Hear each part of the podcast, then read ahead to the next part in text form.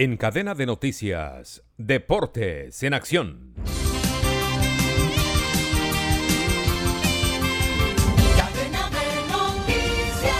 Manchester City volvió a la punta de la Liga Premier al ganar tres goles por cero al West Ham con goles de Ake, Haaland y Foden.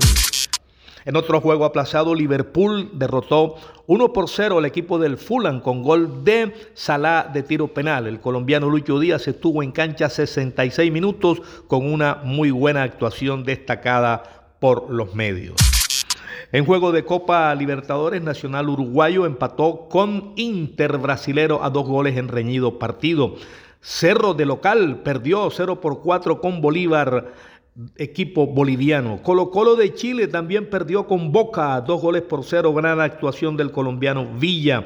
Otro visitante que ganó fue Palmeiras, 2 por 0 a Barcelona ecuatoriano. DIN de Colombia de local ganó 4 por 2 al equipo Metropolitanos de Venezuela. Atlético Mineiro de local ganó 2 por 0 Alianza de Lima.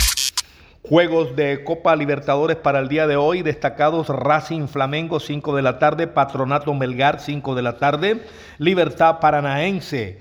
Jugarán también hoy Pereira contra Monagas. El equipo colombiano tendrá que ganar para tener aspiraciones de clasificación. En Suramericana hoy, Universitario de Perú, el equipo Crema recibe al colombiano Independiente Santa Fe de Colombia.